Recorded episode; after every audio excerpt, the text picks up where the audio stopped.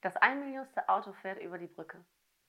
Ein Polizist hält den Wagen an und sagt, gratuliere, Sie haben 1000 Euro gewonnen. Was werden Sie mit dem Geld machen?